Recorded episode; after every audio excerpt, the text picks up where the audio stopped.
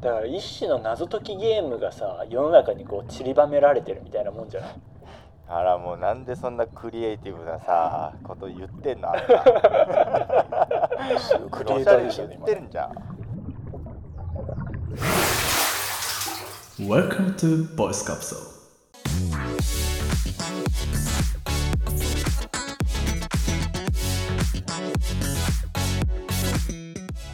さあ始まりました「ポッドキャストーク」世の中の面白い音声番組を紹介しその番組の話題で盛り上がっちゃおうというコンセプトでお送りいたしますパーソナリティは初めて行くジムだとちょっとこうそこ独自のルールとかありそうでいろいろ緊張する小西と本日多摩川でフルマラソンをする友達の動向が気になっている笹香とえー本日湘南に買い物に行くことでウキウキしております猿です高校時代軍隊みたいな寮生活を共にした3人が異なる社会経験を経てそれぞれの視点を共有していきますツイッターでも発信してますのでぜひフォローしてくださいよろしくお願いしますショお願いします概要欄にツイッターのリンクがありますではどうぞ最後までお付き合いください今日は何今日のポッドキャストはですね発ほい表させていただきますはい広告マニアックラジオ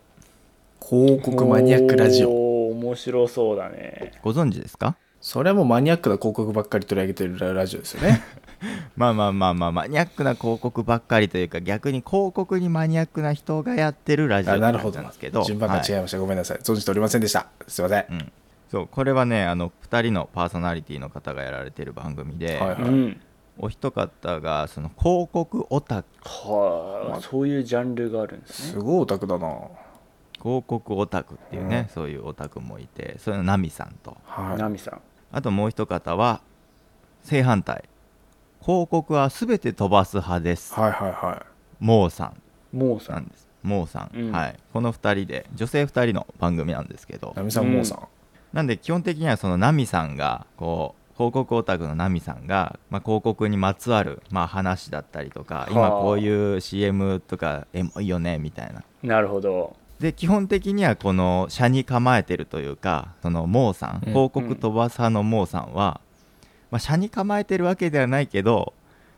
まあ、あえて話を合わすわけでもなくやっぱこう純粋にその広告を楽しむというかそうの、んあ広告ってそういう楽しみ方もあるんだみたいな感じで、だからまあ構造としては広告オタクのナミさんがその広告に興味がないモーさんに対していろいろプレゼンをしていくみたいな形ではあはあはあはこう進んでいってなんで本当にだから広告が好きな人もあ面白いなと思えると思うし逆にその多数派の広告飛ばす派あはい飛ばします猿広告なんてそそもそも見ないよという方も、あ広告ってこうやって作られてんだとかあなるほどそういうメッセージっていう背景を知ると面白いなみたいなのを感じれる番組かなと私は思うんですけど、はいまあ、例えばの話をするとスカイツリー東京スカイツリーっていうのがねありますねもう最近の話じゃないけど立ったじゃないですか、はいおおうん、でまあその時の名前決めの時のでどういう候補が出てたのかみたいな話とはかあほそう例えばね東京スカイツリーはね最後あの6個なるほどそんなに候補があったんだそう東京スカイツリーを含めて6個ねだから、まあ、東京スカイツリーの他には、まあ、東京江戸タワーとかうんうんうん未来タワーライジングイーストタワーやっぱね あの東京タワーが常にありますからねそうそうそうそうそう先にねそことリンクさせるかどうかですよねやっぱでライジングタワーとかであと一つタワーじゃないのが夢見やぐらっていうやぐらっていうのがねはで新しいそのタワーっていうとこからの脱却みたいなのもやっぱポイントだったみたいで、うんあとはそのよくわからない会社の CM みたいな、はい、では何のためにやってんのみたいあ、い、うんありますねな例えば、まあ、日清坊の日 CM とかわかる清名前は知ってるけどそうそうそうそうそう日清坊何をやってるかは知らな い日清坊ボットができ日てます清坊はい名そうです前ははい知はっいもう大丈夫ですよ大丈夫ですはいか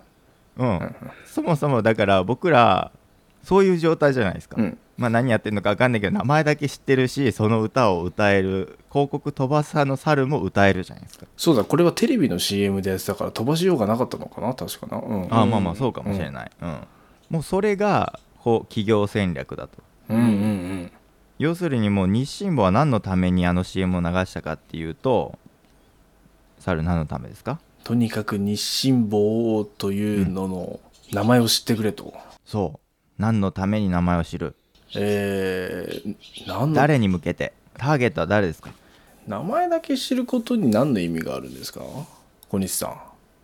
ん助け てこれ私の転理換解は、うんまあ取引先が中にはいるわけなんで、はいはいはいはいあのそのまあ仕事してる人でうん使うひ人たちに対してののメッセージングだと思っていて、ほうほまうあ、ほうもちろん新規獲得にもなるし、うんまあ、既存のお客さんに対してあ日清坊ってやっぱ信頼できる会社なんだなとかなるほど広告を打つことで、まあ、うんそれなりのあの規模なんだなっていうのも分かるし、うんうんうんみたいなね企業規模かはいはいか確かなにと思ってました一応ねまあ多分それもあるんだろうけどこの広告ラジオで言われてたのがリクルートはいああ新卒の人のためだから新卒ってさ正直、まあ、いっぱい会社を受けるうんまああんま良くないけど正直何をやってるかはよく分かんない会社もまだ一応エントリーするみたいな、まあ、まあまあまあまそういうところのボス集めのためにはやっぱこう名前の知ってる会社、あ、うんあうんあれは聞いたことあるわみたいなうんうんうん会社をまあエントリーしがちということで、うんやっぱりねこの CM を流してる間はアクセス数がやっぱ30倍になったとか、へえ、まあ、そういう広告効果はあるみたいなねそうか企業価値っていうかなんかやっぱ信頼がちょっと上がるもんねそうだねやっぱそのもう知ってるだけでやっぱそのなんか知ってるイコそうーかル信頼ではないんだろうけどまあそういううん構造は出来上がるよね、友達とか家族にもさ、あそうそうね今度日清坊入るよって言ったうら、んうんおおうあそこがみたいななるも大んきいね会社なんでしょうみたいな、ね、 そうそうそうそうそうなんか勝手にね、はあで何やってんのみたいなうんうんうん、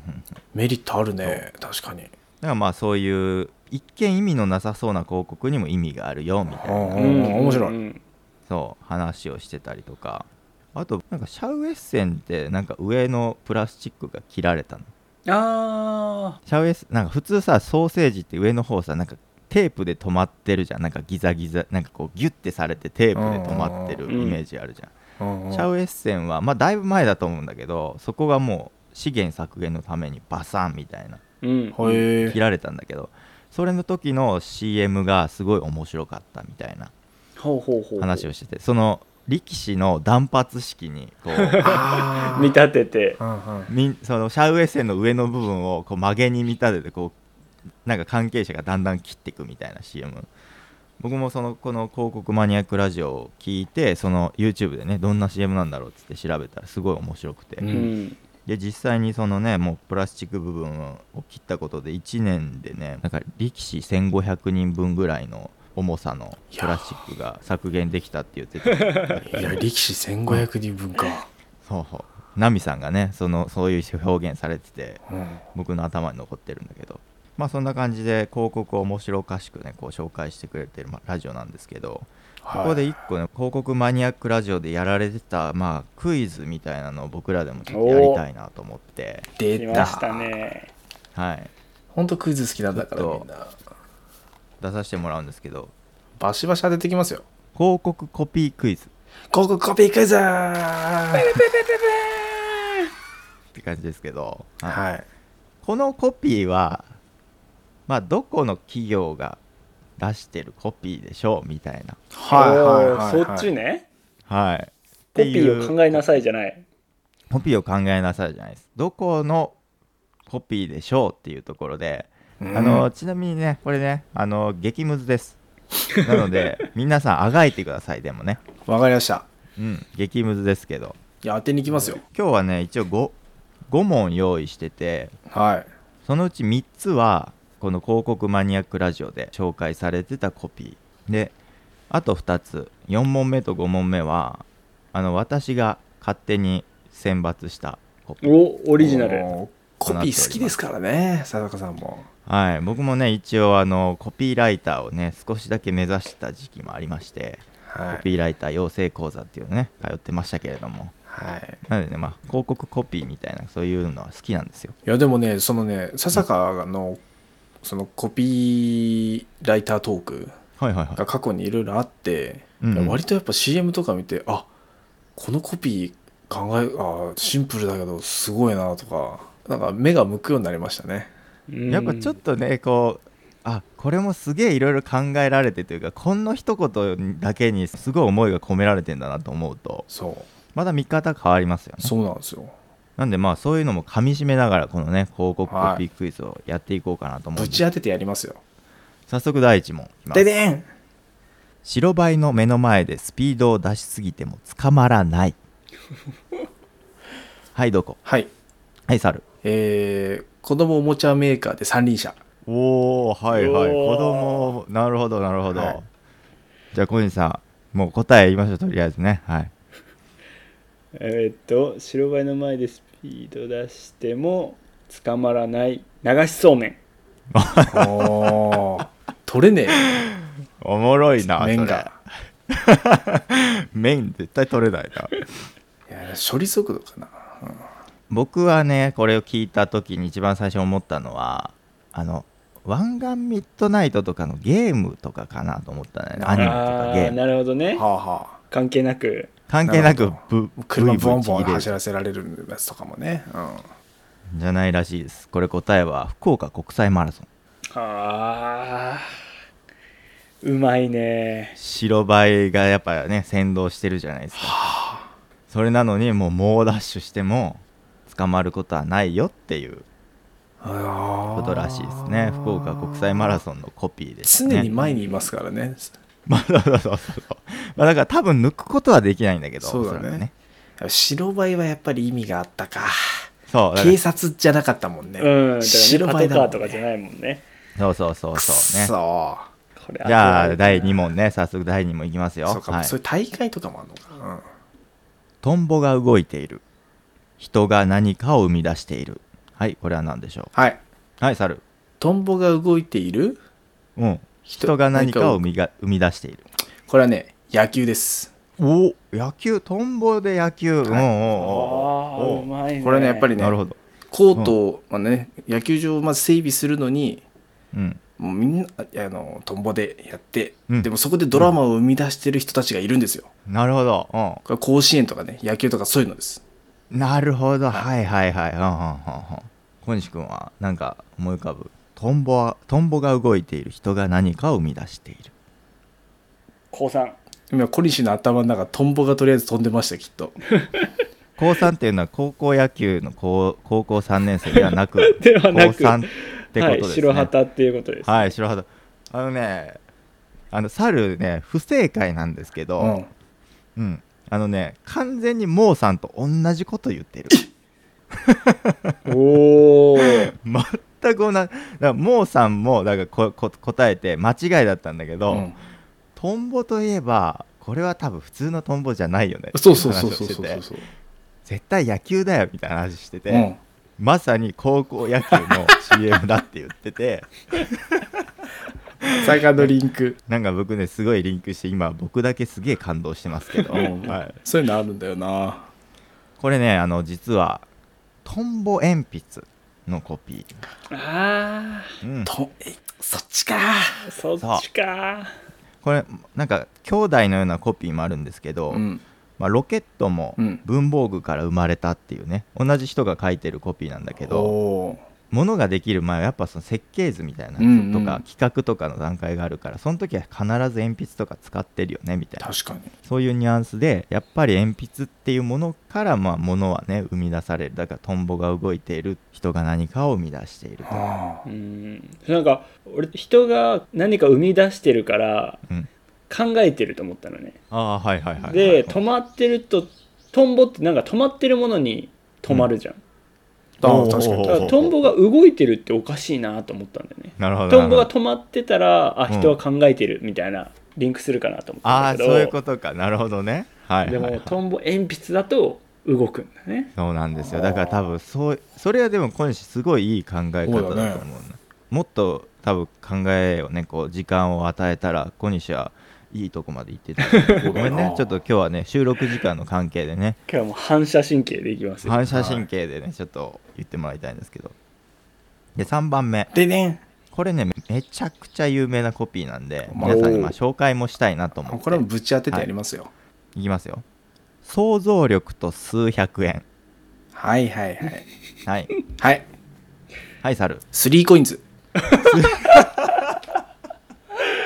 めちゃくちゃ想像力働いてるなすごいねスリーコインズショップねあん中で想像力膨らませた商品たちとそれをどう使うかっていう想像力をかき立てられてそれを買うのが大体数百円ですあれはもなるほど、う、はなんか多分猿のね思考も全部外れてないんだよね広告コピーで別にさ、いうん誰かがこれをあのタグ付けしただけだからさ、うん猿がそう思えばそれは当たってるんだけ どはいはい、本日は想像力と数百円自動販売機おおおお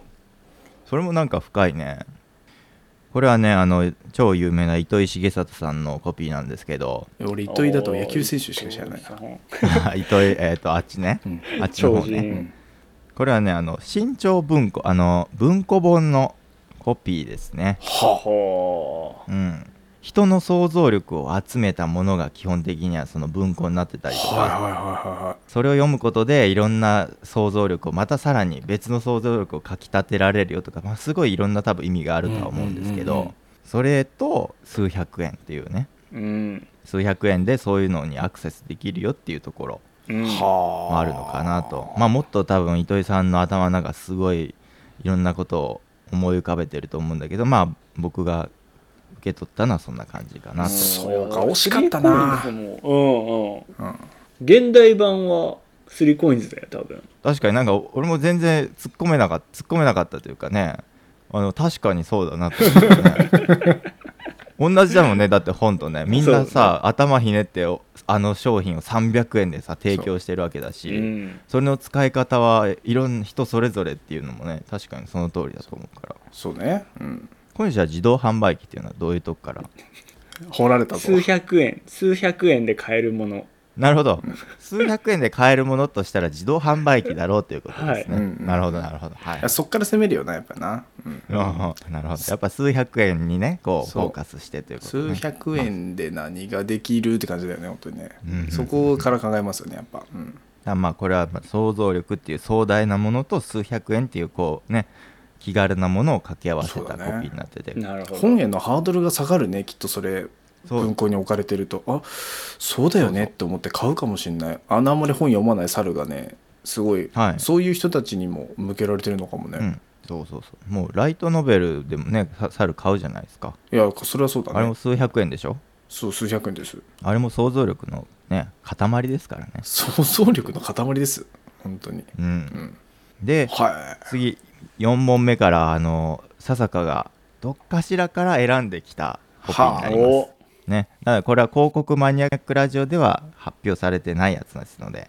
けども出したいやつってことでしょ、出したい俺が出したいです、はい、俺はこれも言いたかったみたいなおすすめにもですねそうですいきますぶち当ててやりますよ第4問目これは当てやすいかもしれないいきまですでんホラー小説は電気を消して読みたいホラー小説は電気を消して読みたいはいはいお今週お Kindle あ Kindle のあこれですかあのこれですか Kindle ペーパーホワイトこれあこんなペー感じパーホワイトだからそうそうそうそあこの端末のことね書籍的あななるほどな確かに確かにこれねライトもでついてますからね、だから何暗闇でも読めるよっていううわ何一票はい猿はい何電力会社の節電 あ節電ーうんそれもあるねなるほどあそういうことか面白いねそれ、余計な電気は消してくださいっていうねうんなるほどねいやいや確かに確かに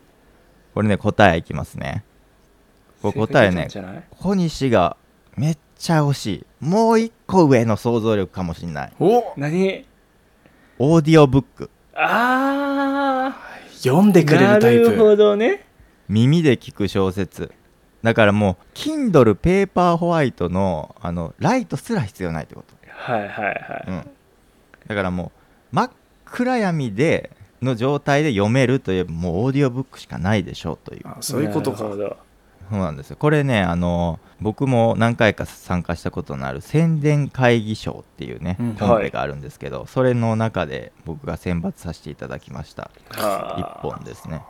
ーうまでもい猿の電力会社っていうの節電を促すっていうのはすごくクリエイティブでうんこの夏使えるんじゃないですかなんかこの夏使えることになるん じゃないかな予備率やばいですからね、うん、うんうんうん確かに確かにこれは良かったよねありがとうございますはいじゃあ最後これ当てれる可能性ありますようやあくですもうかい最後うんこれはね当てれる可能性があるものを僕が選びましたいや、はいってことはこれね当てられますねきますよででん濃いめに入れたらゆっくり話そあもうこれはこれは私はもう分かりますわあれじゃないですかはうあじゃあじゃあ猿と小西じゃあせーので言ってみましょういはいか、はい、ねおー僕ら大好きなそうやって言わせたいんでしょもこれ当てていいやつですかもちろんう、もう、はいはい、これもうボケるやつですかいやボケないでくださいもう、うん広告コピーにボケとかいらない わかりました。心を込めてくだ失礼しまさいしたはい、心を込めてじゃあいきますよ、はい。いっせーのコカルピー。スお いはいはいはいなんでだよ。えっと猿はコーヒー、は小西はカルピスとはいああはいはいはいい。これ知ってただろ、小西。これ多分知ってた気がするこれで外れてたらあれだけどそうだねあの小西さん大正解ですあもしかしたらね俺が言ったことあるかもしれないこれ は、うん、これはねあのコピーライター養成講座で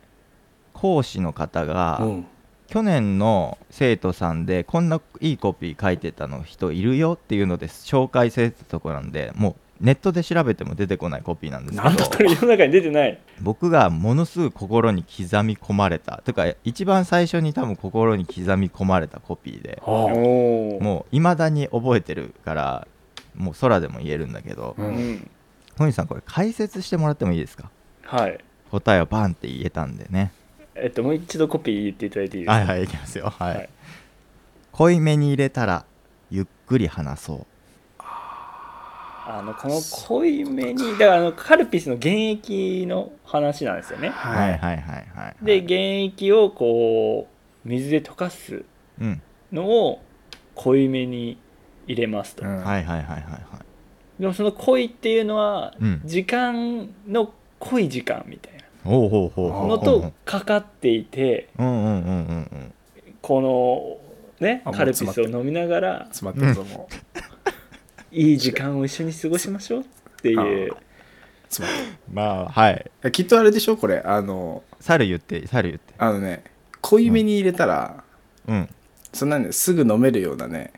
うん。あの飲み干しちゃうようなものじゃないから、やられはいたはいはいはい。まあ、あの、そこでゆっくり話しましょうっていう、こう。あ違う違う違う違うわかりましただあれわかった今週。からあ猿今いいこと言ってくれたのわ今猿のすごいいいパス。だかうん。らうん。は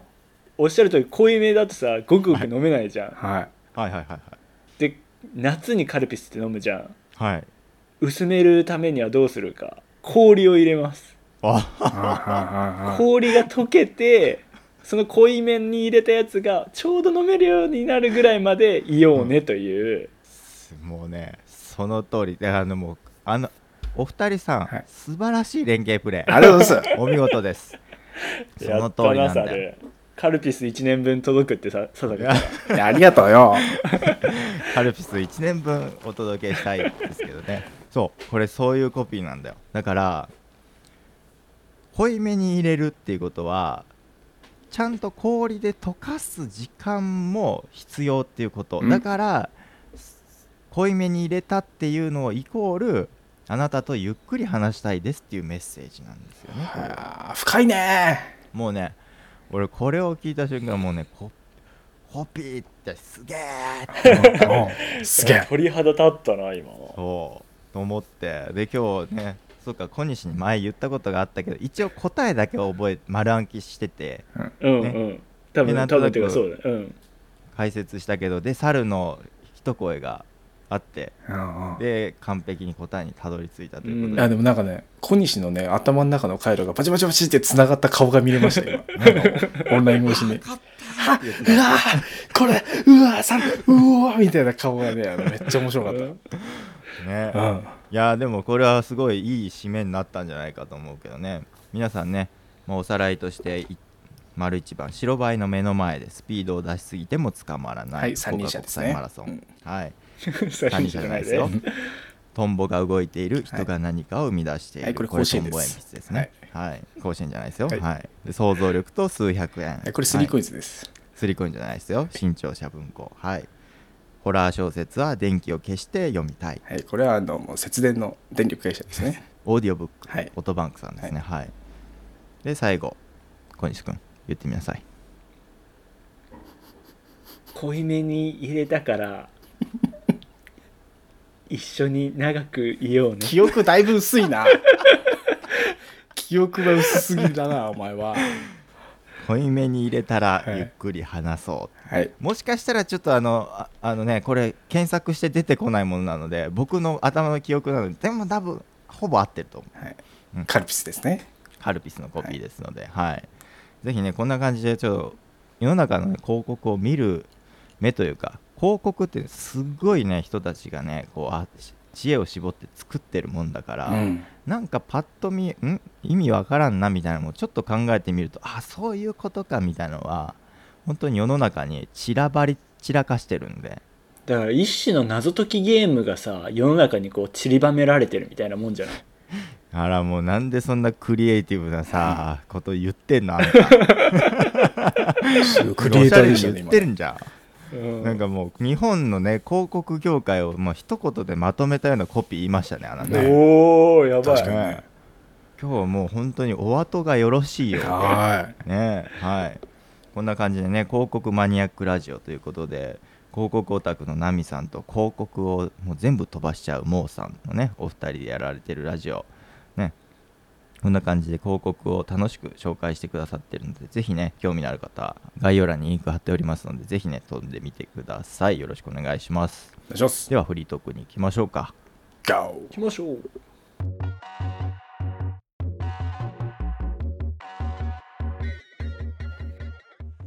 それなんかあれだよねお茶のコピーを考えてる時だっけなんかカルピスの違う別だっけそれとまたあのねおお茶を考えてる時に小西に言った気がするなんかその時に言ったかも、うんうんなんかこういうコピー作りてんだよみたいな感 じでそういうなんかちょっことれえやばくねえかみたいなそうエモいというかここれすげえなみたいなで俺がそれであのちょっとそれを参考にしてその急須で入れたくなるコピーみたいな課題があったうんうん時に生み出したコピー俺が書いたコピーが「夫婦した顔が見たくて熱々に入れたんだよ」っていうコピー書いたんだよ ねいやーなるほど私もはいコピー1はい個おあコピーのの方はいうん急須で入れたくなるんですよね急須を入れで入れたくなるコピーもう出てきたのもうすもごいうもいきますよううん何はともあれ万事休す、 急須で入れればね、はい、急須で入れたくないでしょ、おなるほどあの宣伝会議賞にもはい、最近ね牧潤賞っていうのがあってほ牧潤さんっていうねその広告コピーライターの方がいるのもうね亡くなっちゃったんだけど、ううんうんその方はねあのダジャレがすごい好きでおおあのね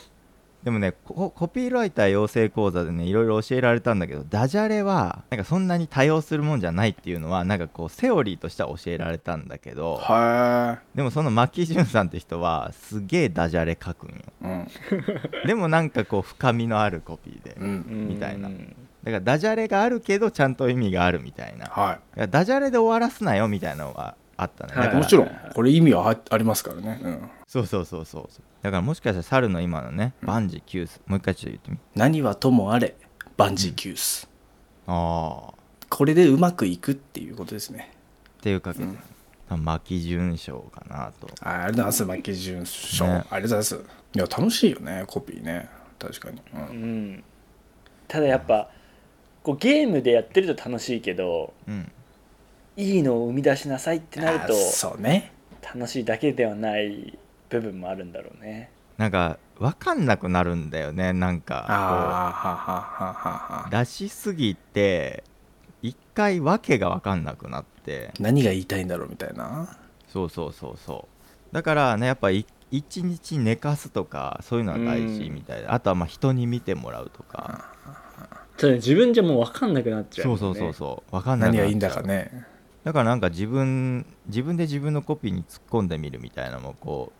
うテクニックだったりうん面白いこと言えててもいや意味わかんねえよみたいなとかさそういうコピーは刺さんないしみたいなじゃあお便りもらってるんでお便り読ませてもらいましょうかありがたよりおおねお便り読みよっていうジングル入るのいるよ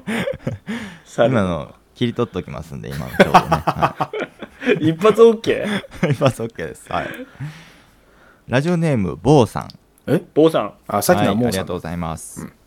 さっきのそう広告マニアックラジオの広告飛ばす派はモーさんうんでうすね、んこれは全然違う方ですボーさんですお便りの件名何でもいいとはなんでもないようなはい本文読ませてもらいますお便り何でもいいのでくださいというのはかえってハードルが高くなると聞くけれどほうほうほう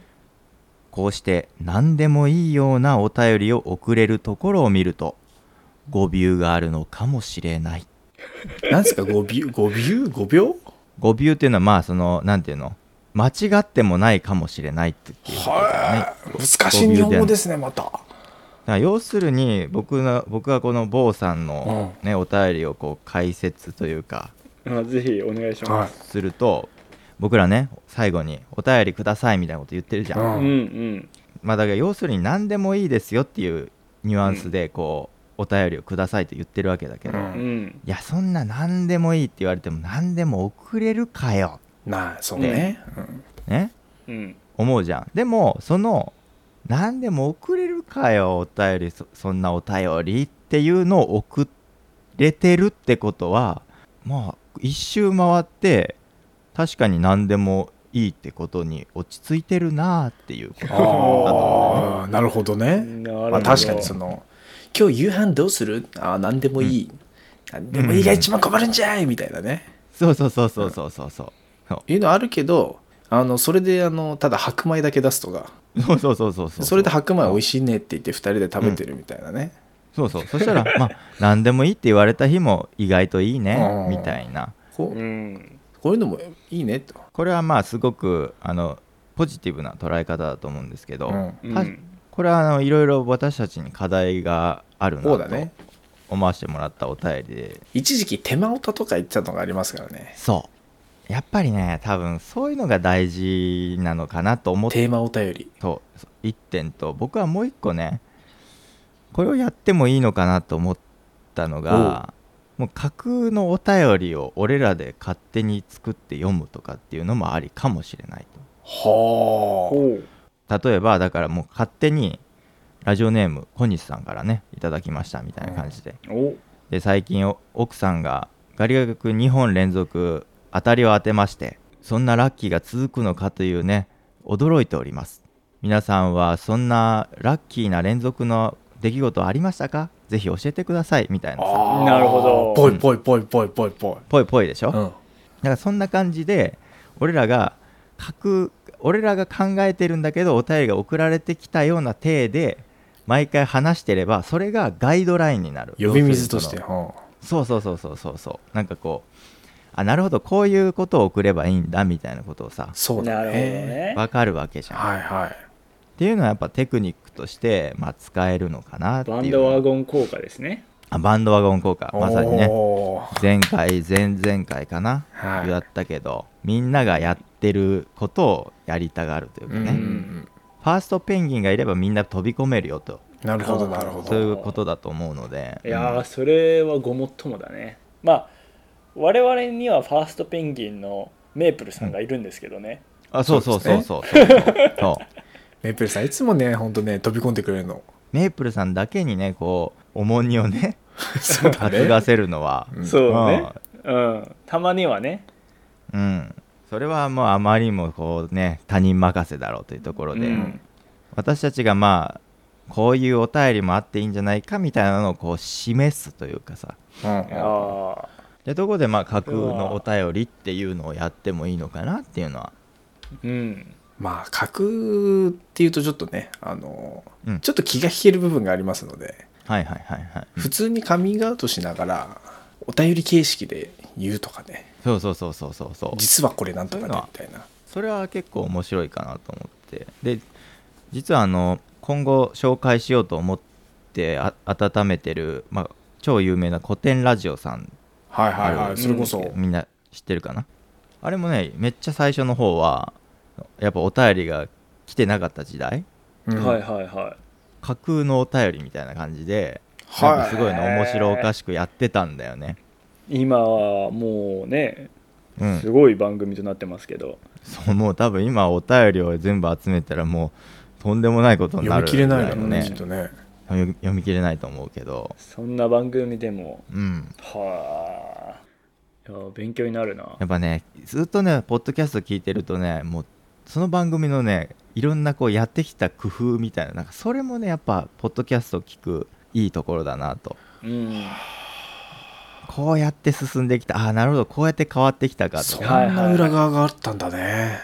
そうだからやっぱりねエピソードをパーンって聞くのもいいとは思うんだけどだんだん聞いてってこの変わり方とかっていうのも、ね、今後僕たちでねこう紹介していいけるとまたよりねこうう、ん紹介スキルじゃないけど紹介のにもねこう熱が入るのかなとも思ったうり、んうんうんしてねうんまあいろんな聞き方があるので、まあ、人それぞれだとは思うけどそういったところでもやっぱこう他の番組からすごく勉強になるところはあるので、はいうんね、だからまあちょっと今後架空のお便りじゃないけどお便り形式でフリートークやってみるっていうのもありかもしれないんでね、いやー、面白い野望さんにはねいいいい定期をいただいたような感じがしますいやねほんとそう当たり障りのない感じすごくなんかね上手にお便りくれてすごく僕はこれは感動したんですけどほんとシンプルな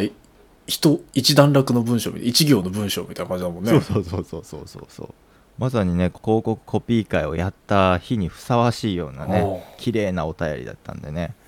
坊さんありがとうございますこれでね僕たちがね動きますんでうんはいありがとうございますぜひ次回からねこうちょっと楽しみにしていただければと思いますね概要欄にお便りフォーム貼っておりますので、はいよアクセスして書いてみてくださいよろしくお願いしますろしくお願いしますあとですね冒頭に説明したツイッターもやっておりますので、はい概要欄にリンク貼ってますのでぜひ覗きに来てくださいこう日常のねちょろっと感じたことであったりはいもちろん番組の紹介とかもやってますんで、覗いてみてくださいよろしくお願いします、お願いしますそれとあの猿のお薬目安箱というもので健康相談、医療に関すること薬の飲み方とか、はいえー労災とかね何かこういろいろ気になるようなことがあればどうしたらいいんですかみたいなねきっかけのことがあればマニアック薬剤師猿が、はい、回答しますんでうちにマニアックな、あの質問投稿していただければと思いますはい、はい薬剤マニアックですかね、はいお薬マニアック目安箱があります お薬マニアック目安箱ですね、はいよろしくお願いしますはわかりましたありがとうございます毎回ね名前の変わる目安箱気のせいですよということで本日紹介させていただきました広告マニアックラジオ、えー概要欄に貼ってありますのでそちらもぜひ聞いてみてくださいこんな感じで毎週2回放送してますのでぜひまた聞きに来てくださいではまた会う日までさようならさようならさよならバイバイ